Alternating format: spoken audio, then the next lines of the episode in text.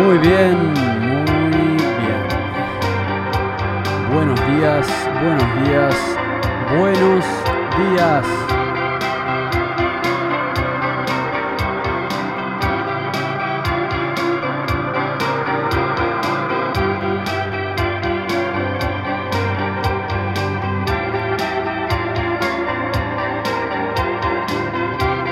Bienvenidos a un nuevo episodio de las guerras por la galaxia.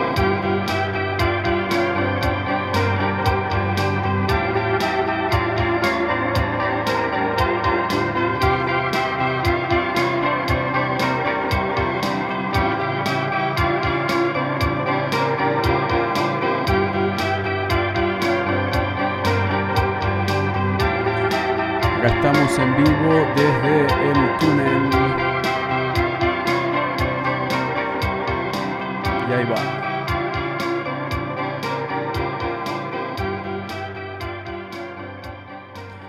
Bueno, bueno. ¿Cómo estamos? Acá estamos, es el lunes 9 de mayo de 2022. Un lindo, lindo, muy hermoso día acá en Pu- Punta del Este, Uruguay. Cielos despejados, un mar completamente sin una gota de viento. Una especie de veranito en medio de- del otoño. Así que acá estamos muy privilegiados de estar acá. Y hoy estamos acá en Estudios El Túnel para hacer las guerras por la galaxia número 3. Em, y bueno, esta semana estamos, voy, a estar, voy a estar mostrando algunas canciones que grabé acá en Estudios El Túnel, hablando un poco de esas canciones y también hablando un poco de, de, de la industria de la música. Y, y mismo dándole una nueva función a, esta sección porque estuve hablando con algunos oyentes y, y estuve escuchando las cosas que me estaban diciendo. Me parece que me dijeron algunas cosas que tenían mucho sentido. Una de ellas era que estaba pasando demasiada música por las guerras por la, en las guerras por la galaxia y, y no estaba hablando tanto. Y me puse a pensar, y es cierto, en el fondo nadie viene a escuchar música a un podcast, así que la sección de las guerras por la galaxia no debería ser solo de música, a pesar de que su principal objetivo es mostrar música y hablar de música. Pero habría que ampliar un poco la, la, parte narrativa de esta sección. Así que hoy es una buena, buena oportunidad para darle una nueva, un- una nueva estrategia a esta sección y usarla un poco para practicar. Así que acá estamos. Bueno, eso empezamos con la intro de las guerras por la galaxia. Esa va a ser nuestra intro, intro regularmente. Algo que, que se me ocurre un poco mencionar es que, que mi idea de este programa es usarlo como un, un programa para la ruta, para, para el viajero que está en la ruta y, quiere escuchar música. Ayer tuve la oportunidad de tocar una canción que se llama El Dragón. La toqué en vivo en, un, en una reunión que tuvimos en, en la playa, ahí en José Ignacio, acá en Uruguay. Y, y alguien me preguntó ¿dónde, dónde la puedo escuchar, me gustaría escucharla, está en Spotify. Y la verdad es que no está en Spotify esa canción. Y, y cuando me preguntaron por qué, mi respuesta fue que siempre digo lo mismo, próximamente va a estar, digo, pero después, cuando tengo que subir mi canción a Spotify, a veces no lo hago. Y no lo hago porque no me gusta darle mi creación a una plataforma que no estoy muy seguro que es la mejor. No estoy, no estoy muy seguro. Es decir, un poco el objetivo justamente de este programa es, es cuestionar eso, ¿no? Como que yo entiendo que muchos de ustedes, que algunos serán músicos, otros no, pero muchos de ustedes dirán, bueno, quiero subir mi música a Spotify porque es el camino. Y en el fondo, eso de que es el camino es una buena pregunta. Porque, ¿por, qué, ¿Por qué es el camino? Mucha gente nunca cuestiona el camino. Entonces a mí se me ocurrió hacer un análisis de la historia de la música. El año pasado, no, en el año 2020, cuando empezó la pandemia, tuve la oportunidad de estudiar la historia de la música en un curso online, en Coursera, se los recomiendo. Se llama History of Rock. History of Rock Music Volume 1, History of Rock Music Volume 2. Así que pude estudiar un poco cómo nació la, industria de la música, que, bueno, justamente el otro día leí una frase que me quedó marcada en el cerebro, que era que, que lo que se llama industria, o sea, lo que nosotros decimos, esto es la industria de la música, en realidad es algo que existe hace 50 años, o sea, que no existía. La, la idea de la industria de la música, o sea, es algo que tiene 50 años. O sea, antes Vos tocabas y te pagaban en, no sé, en pan o lo que sea, en una comida. Y eso es lo que hacían los músicos. Los músicos vivían tocando en, no sé, en lugares, hacían música, te pagaban un par de monedas o un panes o lo que sea, una cerveza por tocar y listo. Esa era la industria de la música. No había otra industria de la música. En algún punto, cuando los compositores maestros, como en, la era de, de los más como la, Renacimiento y demás, cuando empiezan a, escribir, yo creo que todo empieza con la, el nacimiento del printing press, ¿no? el nacimiento de la impresora de papel, em, no la impresora moderna, digo, cuando empiezan a hacer libros y demás, empiezan a, empiezan a escribir música en partituras y se empiezan a vender las partituras. Yo creo que esa es la primera vez que los músicos empiezan a cobrar por algo que no es su música directamente. Y eso se va a tener en cuenta. Eso yo no lo sabía, lo, leí el otro día.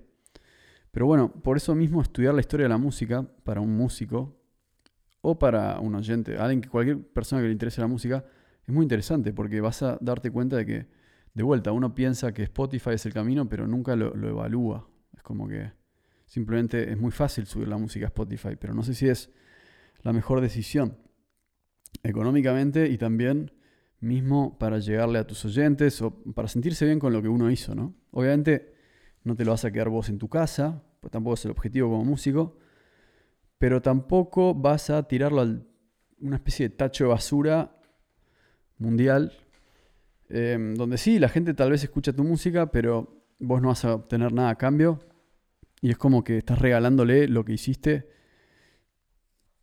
a una empresa. Pero bueno, Todavía no nos vamos a meter de lleno en eso.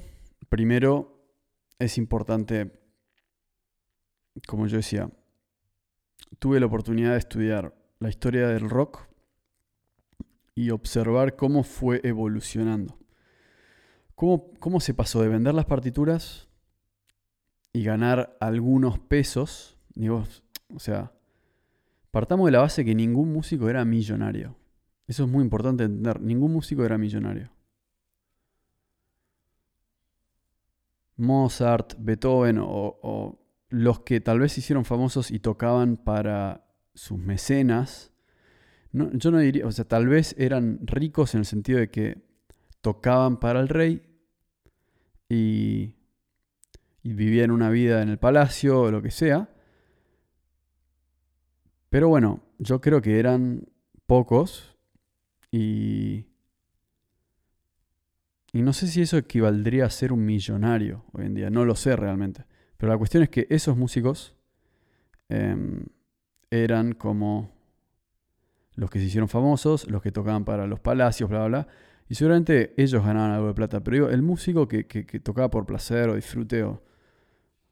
Eh, la idea de asociar música con plata siempre es rara, porque de vuelta, em, eso empieza a cambiar a medida que cuando se empiezan a vender las partituras. Después de eso se empiezan a vender los, los discos, una vez que, que, aparece la tecnología para poder grabar la música, eso cambia todo realmente. Y nosotros estamos viviendo solo los 50 años de ese proceso, la idea de grabar la música. Antes vos cobrabas por lo que tocabas, nada más. Obviamente, imagínate yo, Lucas Gibbs, estaba en, imaginémonos, este, yo era, imaginémonos que yo era un, un bardo en la Irlanda medieval, ponele. Era un bardo que escribía canciones. Ahora, mi labor era escribir canciones y cantarlas. Entonces, mis canciones se hacían famosas y después la gente empezaba a cantar mis canciones en todos lados y alguien un día escuchó una canción mía y se la llevó a... cruzó el, río ese que separa Irlanda, el río, el, cruzó el océano, llegó a Francia, llevó mi canción y, la tocó en una cantina en el norte de Francia, por ejemplo. Bueno, yo hubiese cobrado regalías, lo dudo seriamente. Porque era muy, no había tecnología para poder trazar esa canción. Entonces acá es lo que empieza y empezamos a decir, pero entonces, ¿qué, tan, qué tanta pertenencia tiene el artista por sobre su canción? O sea, si yo hubiese vivido como un músico medieval, un bardo que tocaba canciones, yo no sé si otro hubiese, si, hubiese llevado mi canción a otro país, o sea, yo no hubiese cobrado un peso, asumo. Y nadie hubiese podido prohibir que él toque, porque no había redes sociales, nadie me podía decir a mí que alguien estaba tocando mi canción. Entonces, de alguna manera eso refleja que, que la idea de que la canción es de uno empieza cuando aparece la tecnología que permite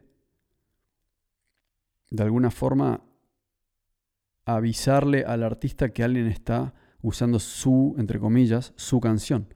O sea, el copyright se ve que empieza solo cuando empieza el tema de la música grabada. Bueno, tal vez el tema de las partituras. Pero, pero es evidente que el copyright aparece cuando, cuando, o sea, que es algo de esta sociedad nueva, que es algo de, este, esta forma nueva de vivir la música, que antes no existía. Antes escuchabas una canción y listo. No había mucha. Creo que no había mucha vuelta que darle. Em, el músico era el músico y de alguna manera el músico era como el chamán, ¿no? La música estaba asociada siempre a la espiritualidad. Y. Bueno, no toda la música, obviamente, pero pero en parte sí. Entonces, e, eso es algo que me quedó en la cabeza. Como, como a veces decimos, sí, Spotify es el camino, pero en el fondo es como que decís, para, Spotify me puede ayudar a hacer ciertas cosas, pero otras no me va a ayudar. Entonces, no es que Spotify es la respuesta a todos nuestros problemas. O sea, también es parte de un problema. Y en el mundo de hoy, me parece que los músicos somos parte de un problema en el que el ego es decir, la industria de la música, este, este, este, intermediario que nació entre los músicos y el público y se estableció y, se posicionó en ese lugar como distribuidor, de alguna forma se aprovecha de, uno, el ego de los músicos, dos, la falta de conocimiento em, del mundo de negocios de los músicos, y tres, probablemente también de la sensibilidad de los músicos. Entonces, ahí hay algo que, que a mí me interesa cambiar em, y primero analizar, observar, comunicar y eventualmente mejorar. Por eso este, las guerras por la galaxia es una, es una sección que está dedicada específicamente al tema de la música. Y que, digamos, algo interesante es pensar por qué se llama así entonces, porque si vos escuchás las guerras por la galaxia probablemente dirás, yo pensé que esta sección iba a ser sobre ciencia ficción, o iba a ser, hoy vamos a hablar de Star Wars, pero no tiene nada que ver. Para empezar, la traducción de Star Wars es la guerra por las galaxias. Estas es las guerras por la galaxia, o sea, múltiples guerras por una galaxia. Ahora, eso obviamente es una metáfora, pero el punto es que la música, y esto es algo que, que yo siento que como músico me, tardé, bueno, hasta el día de hoy, ¿no? En entenderlo. Tardé toda mi vida en, finalmente, en finalmente entender que la música es un arma. La música es un arma muy... Es como la literatura, es un arma muy poderosa. Y, y, en la sociedad de hoy, mucha gente dice, ah, bueno, vos sos músico, entonces es como que te gusta la vida tranquila y claro, sos un músico, sos un tipo que te gusta el placer y bla, bla, bla, y, es como que estás en esa, ¿no? Estás en esa, sos músico. Estás caminando ese camino, eh, estás caminando ese camino que no puede ser tomado muy en serio. Yo lo veo algo, algo al revés, sobre todo con los músicos que realmente tienen un, talento o un arte o buscan expresar algo. La, música es un arma, es un arma que te da poder. Poder hacer música es un gran poder. Porque poder hacer música, como digo, eh, la música está relacionada con la espiritualidad y eso viene desde el principio de la humanidad. O sea, nosotros, el rock and roll y los Beatles y antes que eso, la música clásica, si no fuese por los cantos gregorianos, si no fuese por los monjes que, hacían música en las iglesias, eh, no tendríamos toda esa base. Ellos nos dieron la base. Digamos, la base vino de ahí, vino de la espiritualidad.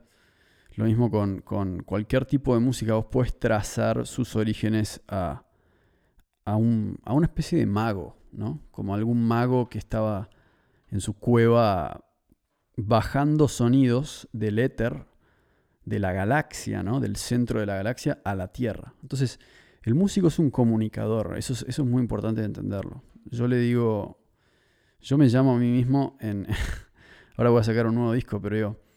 Es como el, el músico es como el chamán, ¿no? El medicine man. El medicine man. El medicine man de, de su comunidad. Porque la música sirve para curar. Y por ejemplo, Spinetta decía, la buena música te cura, la mala música te enferma, o sea, así es como funciona. Vos, mediante la música puedes transmitir ansiedad, puedes promover em, ideales, puedes promover sensaciones. Por ejemplo, yo opino que la música hoy en día, o sea, hay un ida y vuelta. La música es el reflejo de una sociedad y la sociedad también es un reflejo de su música. Entonces yo veo el trap, por ejemplo, como un género que promueve mucho ciertas cosas que algunas, algunas están bien, es decir, algunas cosas que promueve, entiendo de dónde viene, entiendo dónde va, pero después la verdad es que mucho de lo que tiene es, una basura. Entonces es como que,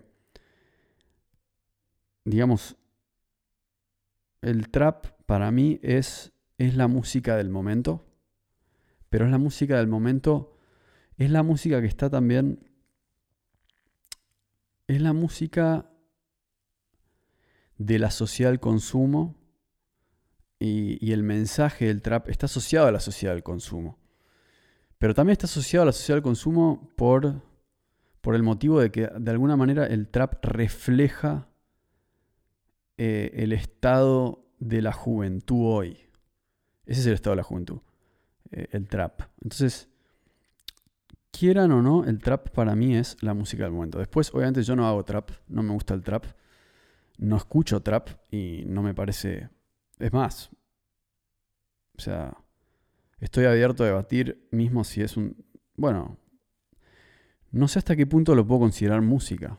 Em, porque para mí el trap es música electrónica casi. y, la música electrónica para mí no es música realmente, es, es electrónica. Es más electrónica que música. O sea, es más electricidad, es más circuitos que música. O sea, se diluye mucho la esencia musical, en mi opinión, cuando pasa por toda esa computadora. Entonces, no estoy diciendo que no tenga algo musical, estoy diciendo que no sé si podría llamarlo música en un principio. Pero bueno, eso es otro debate, probablemente para el próximo episodio de, las guerras por la galaxia. En principio yo lo que quería decir era, el músico es el medicine man es el medicine man, el que tiene que curar a su comunidad, el que tiene que tocar, el que tiene que, mm, el que, tiene que expandir la onda musical por, por la tierra, ¿no? Ahora, la onda musical es, algo que viene de arriba, porque no es que uno nace y se anota y, o sea, y después yo veo gente que fue a, la academia, viste, 15 años y no lo tiene. Entonces es como que claramente hay una selección de seres em, hay algo espiritual, que hay algo en, la persona que, que, realmente está conectado con el cosmos y, y eso le permite dar música. Obviamente la academia o las clases o lo que sea te permite desarrollar ese talento, pero ese talento es algo que está muy adentro de uno.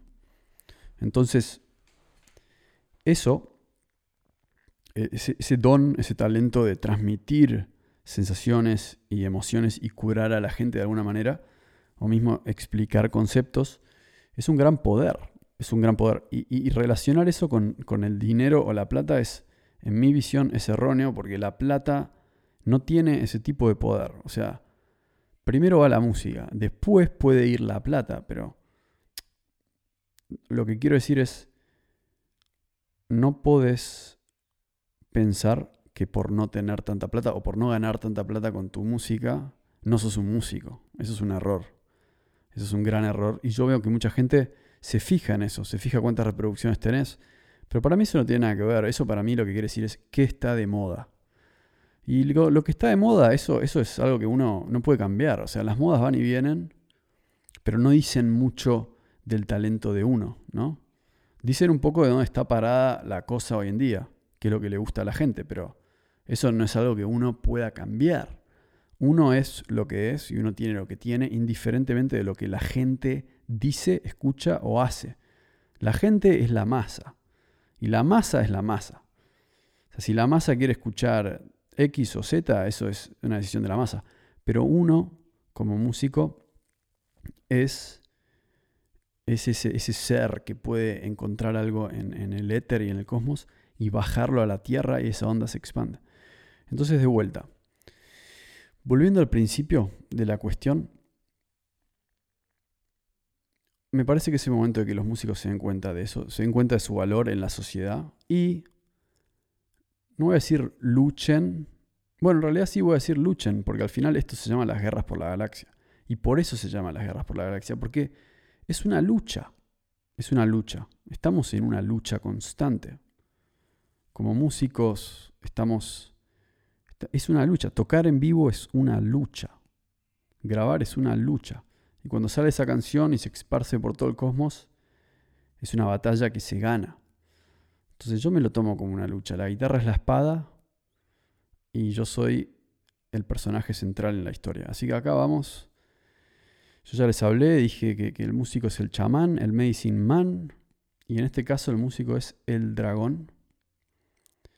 Y esta es una canción que compuse hace un par de años.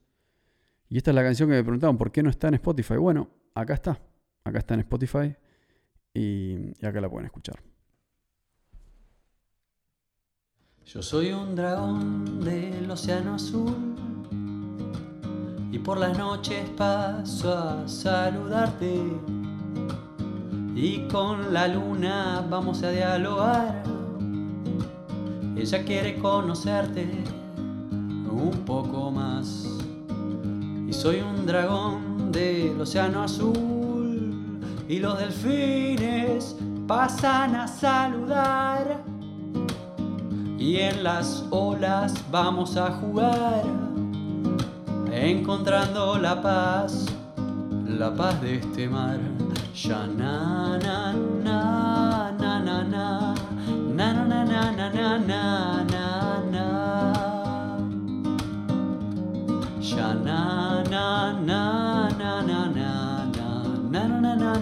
na na na na Yo soy un dragón del océano azul y no hay motivo para dudar. Mirando lo que se oculta, aprendemos del arte, de mirar más allá. Y soy un dragón del océano azul para asustarte.